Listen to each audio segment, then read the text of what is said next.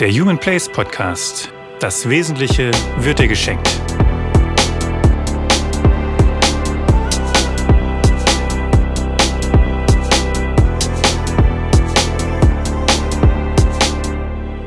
Herzlich willkommen zur, ich weiß gar nicht, 20., 21. Folge vom Human Place Podcast. Ähm, diesmal das sechste und damit letzte Kapitel aus Martins Buber, Bu, Martin Bubers Buch, so ist es richtig, Der Weg des Menschen. Und dieses Kapitel ähm, lautet Hier, wo man steht. Und das ist nochmal ein Kapitel, was es in sich hat und wo man viel, glaube ich, drüber nachdenken kann.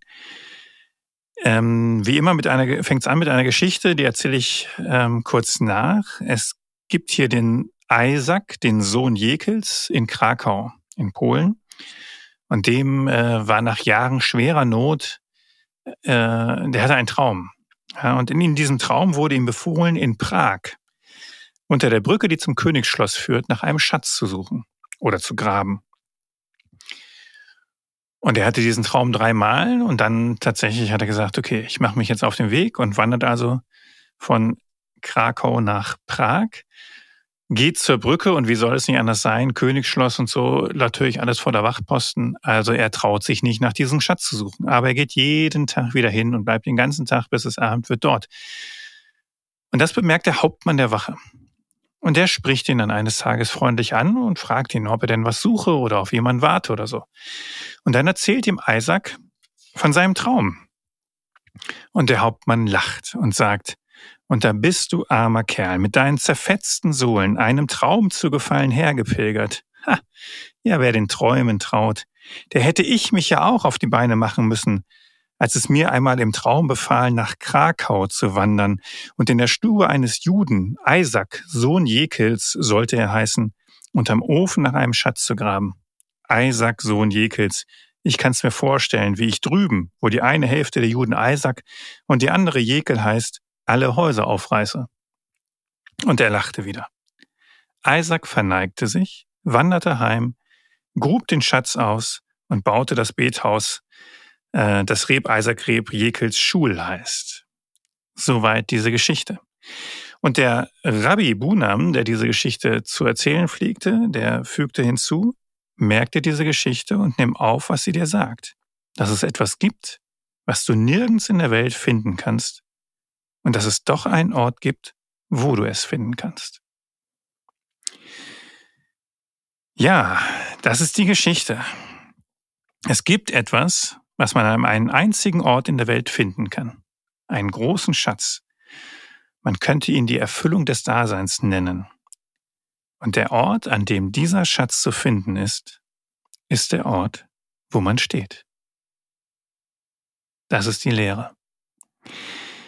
Da, wo du bist, da, wo du stehst, da findest du deine Erfüllung. Und das ist, ich, ich, ich habe da jetzt tatsächlich nochmal drüber nachgedacht. Wir haben ja im ersten Kapitel oder, oder im, im zweiten Kapitel, ne, der, der Weg, der besondere Weg, da geht es ja darum, dass jeder Mensch seinen besonderen Weg finden soll. Ähm, den er einschlagen soll oder sie. Und das ist ja auch was, was wir ähm, immer wieder auch in dieser ganzen Coaching-Szene finden. Ne? Suche deinen Fixstern oder hier ähm, äh, das Café am, am Rande der Welt. Äh, da geht es ja auch darum. Ne? Also warum bist du hier? Finde deine Bestimmung. Ähm, und jetzt sagt dieses letzte Kapitel, und das ist ja auch ein Teil der Lehre des Chassidismus, der ja lehrt, also finde deinen Weg, geh deinen Weg, sagt, der Ort, wo du deine Erfüllung, wo du deinen Schatz findest, ist der Ort, wo man steht. Und das sind natürlich die gleichen Anklänge, oder es geht in die gleiche Richtung wie dieses, ja gut, Martin, ähm, nicht Martin, Erich Fromm würde das halt unterscheiden in haben oder sein. Da, wo du wirklich bist, wo es nicht darum geht, etwas zu tun oder etwas einem Ziel zu folgen, sondern da, wo du gerade stehst, wo du gerade bist, das, was du gerade machst, das tu halt. Ja. So wie es ja auch im Kapitel vorher schon hieß, was dir vor die Hand kommt zu tun, das tu mit all deiner Kraft. lebe, du kannst dein Leben nur da leben, wo du gerade bist. In der Situation, in der du gerade bist. Auch vielleicht, wenn sie dir nicht gefällt. Und äh, das hatte ich ja, glaube ich, auch schon mal erzählt. Ne? Das ähm, erwähne ich, glaube ich, immer wieder äh, mit unterschiedlichen Beispielen, wie ich vor ein paar Jahren bei uns in der Küche stand, das Frühstück gemacht habe und gedacht habe, ist das jetzt hier dein Leben? Ich will hier raus. Ne? Ja, aber das ist ja mein Leben. Das ist mein Leben. Hier, wo ich stehe, das ist mein Leben. Und jetzt kann ich natürlich sagen, ich muss hier weg. Ich muss alles ändern. Ich muss mein Leben komplett ändern. Ist die Frage, ob das so funktioniert. Ähm, haben wir ja auch schon mal drüber gesprochen. Ich glaube halt nicht, dass ich an einem Wochenende irgendwie die, die Marschrichtung meines Lebens identifizieren kann oder meinen Weg identifizieren kann. Ich glaube, dass das teilweise Jahre dauern kann, also zumindest für viele Menschen. Es gibt sicherlich Menschen, da ist das klarer. Aber um da auch vielleicht auch diesen ganzen Druck rauszunehmen, ich glaube, die pragmatische Sichtweise ist halt wirklich zu sagen, ja gut, selbst wenn ich meinen Weg, meine Bestimmung, mein, keine Ahnung, irgendwas, den Grund meines Daseins noch nicht gefunden habe, heißt das ja nicht, dass ich, dass das Leben, dass ich nicht lebe, ja dass mein Lebens Leben nicht lebenswert ist, sondern dann ist die Aufforderung, ja, aber da, wo du gerade bist, das ist dein Leben. Und hier findest du deine Erfüllung. Martin Buber ähm, umschreibt das so, dass die meisten von uns gelangen nur in seltenen Augenblicken zum vollständigen Bewusstsein der Tatsache, dass wir die Erfüllung des Daseins nicht zu Kosten bekommen haben, dass unser Leben am wahren Erfülltsein, erfüllten Dasein nicht teilhat dass es gleichsam am wahren Dasein vorbeigelebt wird.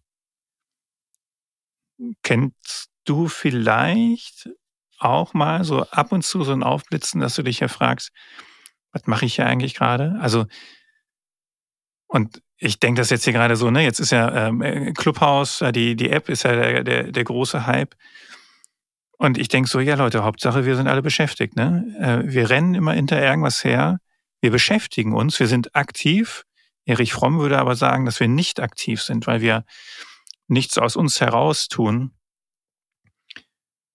sondern weil wir ja uns einfach nur beschäftigen, ja, Fernseh gucken, Clubhaus zuhören, ähm, auf LinkedIn rumstöbern, was es Neues gibt oder wie auch immer, oder auf Facebook die Zeit totschlagen oder so. Und ab und zu blitzt es dann so auf, dass wir denken, ist das eigentlich, ist das ja eigentlich das Leben, ja? Und Martin Buber sagt ja ganz klar, dass, dass wir ganz, ganz selten in diesen diese Augenblicke haben, wo wir das merken. Ich glaube, wir würden ja wahrscheinlich sonst auch durchdrehen. Ähm, aber wir fühlen diesen Mangel, ja, sagt er. Und in irgendeinem Maße bemühen wir uns, irgendwo das zu finden, was uns fehlt. Das ist ein schöner Satz. Wir bemühen uns, das zu finden, was uns fehlt.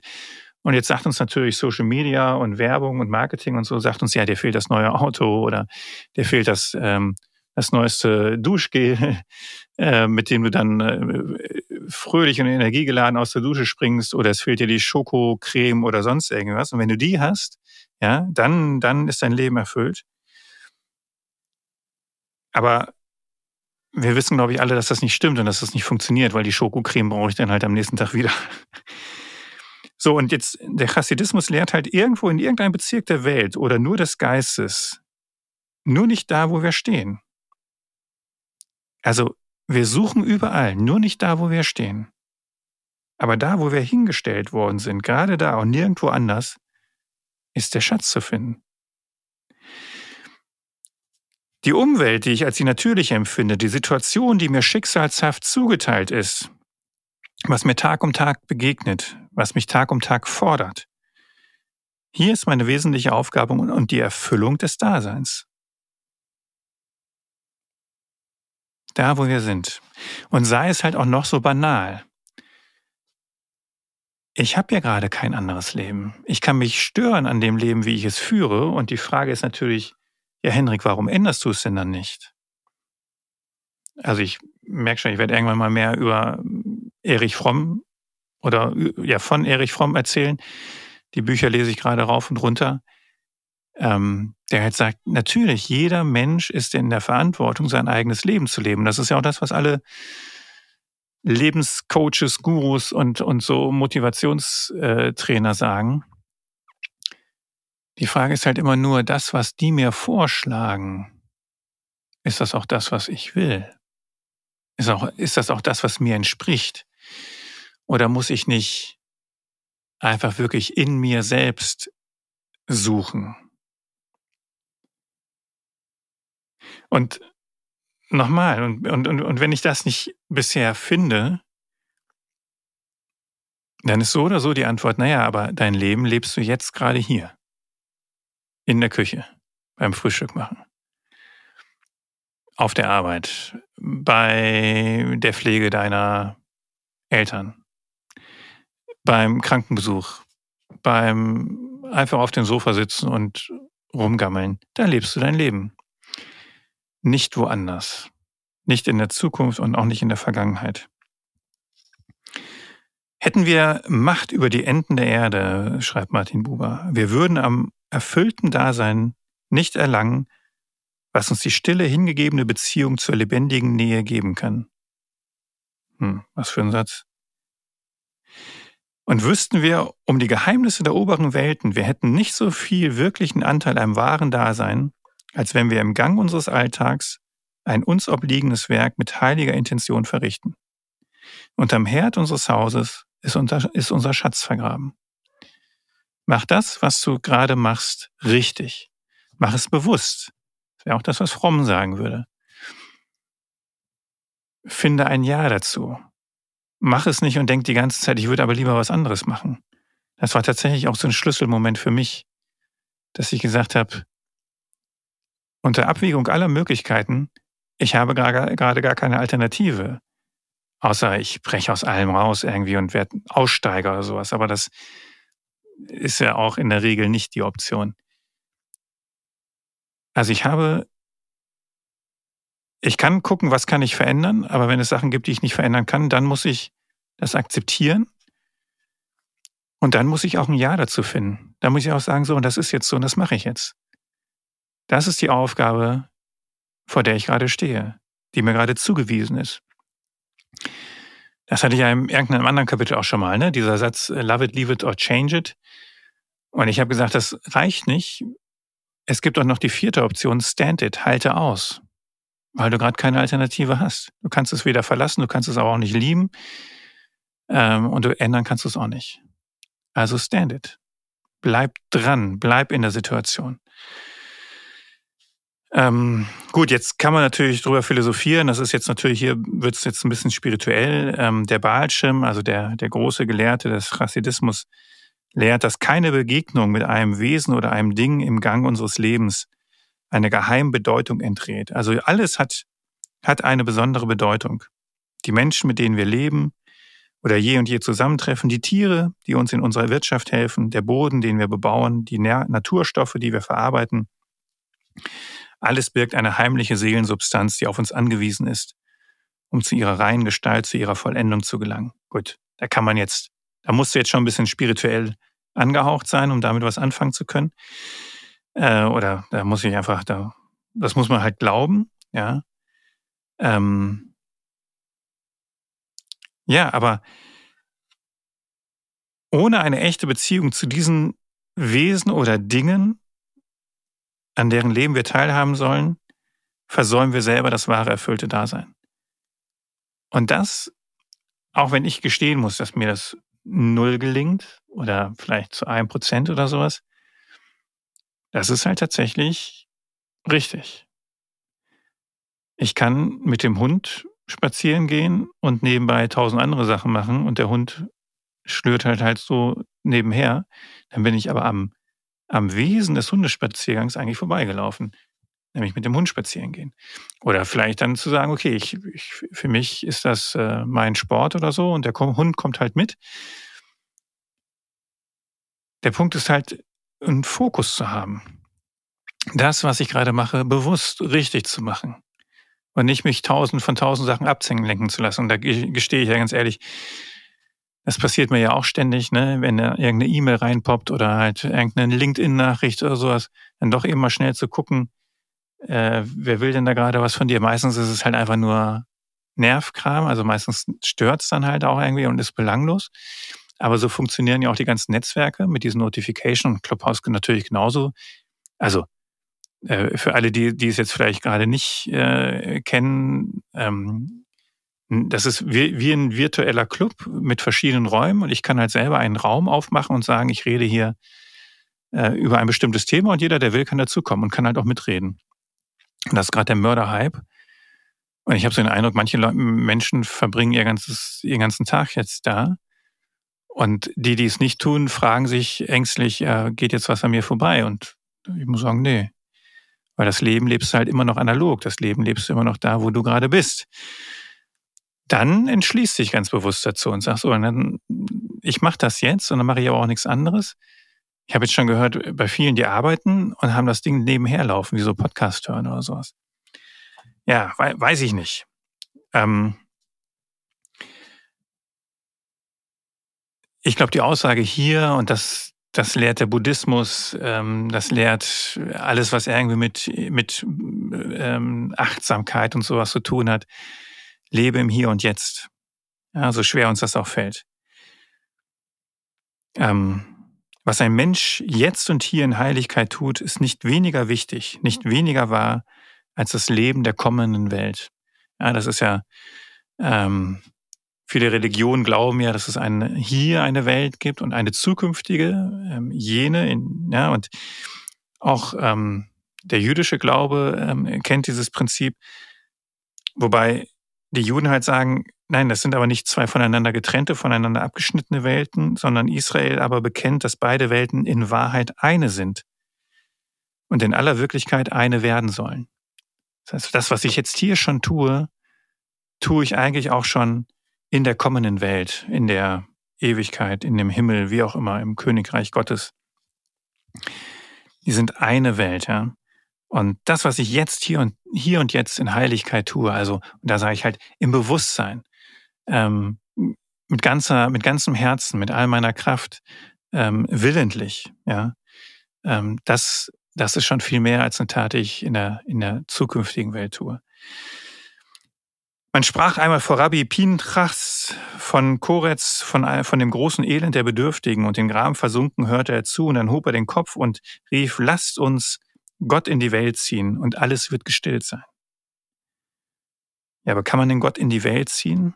Ist das nicht eine überhebliche Vorstellung? Wer sind wir Menschen, dass wir äh, Gott vorgeben, wo er in seiner Schöpfung zu wirken hat. Aber das ist halt auch die Lehre des ähm, jüdischen Glaubens und des Chassidismus, dass, dass es Gottes Gnade ist, dass er sich vom Menschen gewinnen lassen will. Dass er sich ihm gleichsam in die Hände gibt. Gott will zu seiner Welt kommen, aber er will zu ihr durch den Menschen kommen. Dies ist das Mysterium unseres Daseins, die übermenschliche Chance des Menschengeschlechts. Und auf die Frage, wo wohnt Gott? antwortete Rabbi Mendel von Kotzk. Ähm, Gott wohnt, wo man ihn einlässt.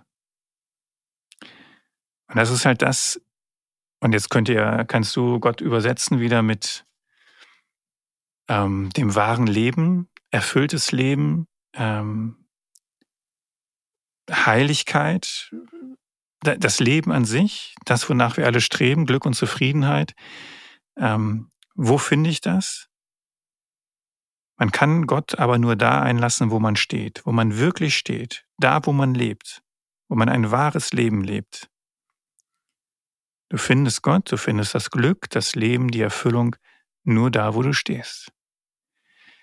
Und das finde ich schon eine Hammer-Aussage. Ich meine, das können wir sagen, okay, was ist, wenn ich unschuldig im Knast bin oder denken wir an den Holocaust? die Menschen in den KZs, die haben bestimmt nicht gesagt, hier finde ich jetzt das Leben. Ähm, also von daher ist das schon, oder du bist, ja, durch, durch fremde Gewalt, Fremdeinwirkung in irgendeine Situation geraten, wo du sagst, hier wäre ich freiwillig im Leben nicht. Und dann zu sagen, hier findest du dein Glück, das ist schon, in solchen Fällen ist das schon eine perverse Aussage eigentlich. Und trotzdem, ja, weil du hast ja keine Alternative. Es wäre jetzt sicherlich das, was man dann wieder Resilienz nennen würde, in den Situationen, die schlecht sind, die mir nicht gefallen, die mich vielleicht eigentlich kaputt machen würden, zu überleben, ja, ähm, dran zu bleiben, weil ich eben halt sage oder merke, ja, ich habe ja gar keine andere Wahl. Ich muss jetzt mit dem, wie es ist, klarkommen. Und ich glaube wirklich, das ist die hohe Kunst.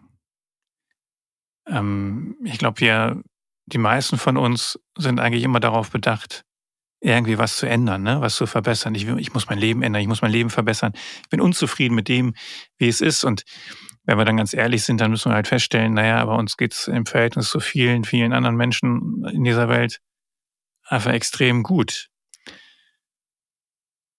Wo kommt diese Unzufriedenheit her? Das dürfen wir uns dann schon fragen. Ist das wirklich, sind es wirklich die äußeren Umstände? Oder ist es nicht eben ähm, das, was in mir ist. Und das ist sicherlich die Lehre des Chassidismus. Und das ist sicherlich auch die Lehre des Buddhas, auch wenn ich dafür jetzt überhaupt kein Experte bin. Ähm, und es ist auch die Lehre von Erich Fromm. Glücklich, zufrieden, ein erfülltes Leben findest du nur in dir selbst. Und am Ofen deines Hauses ist dein Schatz vergraben. Da, wo du stehst, findest du Erfüllung. Weil was anderes gibt es nicht. Das heißt natürlich nicht, dass wir nicht danach streben dürfen sollen, wie auch immer, Situationen und Leben zu verändern. Ja, sonst, also so fängt ja das der Chassidismus an, die Lehre des Chassidismus. Du hast dich versteckt vor dem Leben. Und das Leben ruft dich, Gott ruft dich und sagt, komm raus. Änder dein Leben. Werde aktiv. Nimm dein Leben aktiv, bewusst in die Hand. Und dann suche dir, finde deinen besonderen Weg. Aber halt immer in dem Wissen, das mache ich halt nicht mal ebenso. Und ich glaube tatsächlich, dass viele auch hinter etwas herrennen, was allgemeiner Konsens ist, und das ist natürlich extrem von deinem sozialen Umfeld abhängig. Also hier in Deutschland, in unserer Zeit, vielleicht jetzt gerade ein bisschen weniger, aber sind wir absolut geprägt vom Kapitalismus, höher, schneller, weiter. Immer neue Produkte, immer die neuesten Sachen. Ich brauche das, den größeren Garten, das schickere Haus. Ich weiß es nicht, sonst bin ich nicht glücklich. Ein anderer hat mehr. Also das, was Erich Fromm mit dieser Haben-Mentalität, ich will haben, haben, haben, haben, ähm, und davon verspreche ich mir Erfüllung. Und das ist es halt nicht so. Aber ähm, das, wonach ich strebe, was, wo, wo, wo ich hinterherrenne, wer hat mir denn erzählt, dass das das Nonplusultra ist? In der Regel doch doch meine Umgebung. Nur, nur gesund bin ich was wert. Nur schlank bin ich was wert. Nur ähm, reich oder zumindest gut situiert ist das Leben lebenswert. Wir feiern die Menschen, die, keine Ahnung, auf der Bühne stehen und bejubelt werden, die erfolgreich sind. Die ganzen, da sind wir aber ja bei diesen ganzen Lebenscoaches und Verkaufstrainern und Metallexperten und sowas. Vielleicht sind die Menschen, die ein ganz normales Leben haben und führen, die ja eben tatsächlich sich um ihre Kinder kümmern, um ihre kranken Eltern, um Hilfe, Hilfsbedürftige oder sowas, die nicht reich sind, die nicht erfolgreich sind in unserem kapitalistischen Sinne. Vielleicht haben die ein besseres Leben. Oder haben zumindest genau die gleiche Chance, ein erfülltes Leben zu haben oder vielleicht noch eine höhere, weil sie nicht nach etwas herjagen, was sie vielleicht auch eigentlich gar nicht sind und wollen. So, jetzt leben wir hier in der Corona-Zeit und viele merken, dass dieser ganze ständige Konsum und das Reisen und sowas es irgendwie auch nicht ist. Der Trend geht absolut zu Bioprodukten, zu veganen. Ich habe ja hier auch zwei Veganerinnen zu Hause. Ähm, mich selber hat es jetzt noch nicht so, also mir ist mir einfach, ja, Also ich esse noch nicht vegan, aber natürlich deutlich reduzierter als früher, was, was Fleischkonsum und, und Milch und sowas angeht. Also wir bekommen ja ein Bewusstsein, weil wir merken, so geht's nicht mehr weiter. So, aber jetzt, jetzt schweife ich ab. Genau, wie komme ich wie, was war die Aussage? Wir streben immer nach dem, was unsere Umwelt, unsere Umwelt uns so vorlebt. Aber das, was unsere Umwelt uns vorlebt, muss ja gar nicht das sein, was wir eigentlich wollen, wonach wir streben. Und oft sind es ja genau die Menschen, die innerlich dagegen rebellieren, die daran ein Stück weit krank werden. Das sind eigentlich genau die, die versuchen, bei sich zu bleiben. Aber die drehen dann irgendwann durch, kriegen einen Burnout, ähm, werden unglücklich, weil sie, weil sie das einfach nicht mehr ertragen, dieser, dieser ähm, ähm, Widerspruch ja, zwischen dem, was sie eigentlich wollen und dem, wie sie leben müssen oder wie sie meinen, leben zu müssen. Ähm, und die werden dann krank und die bemitleiden wir, bemitleiden wir. Und die, die über, in Anführungsstrichen, Leichen gehen, die feiern wir. Das ist irgendwie komisch.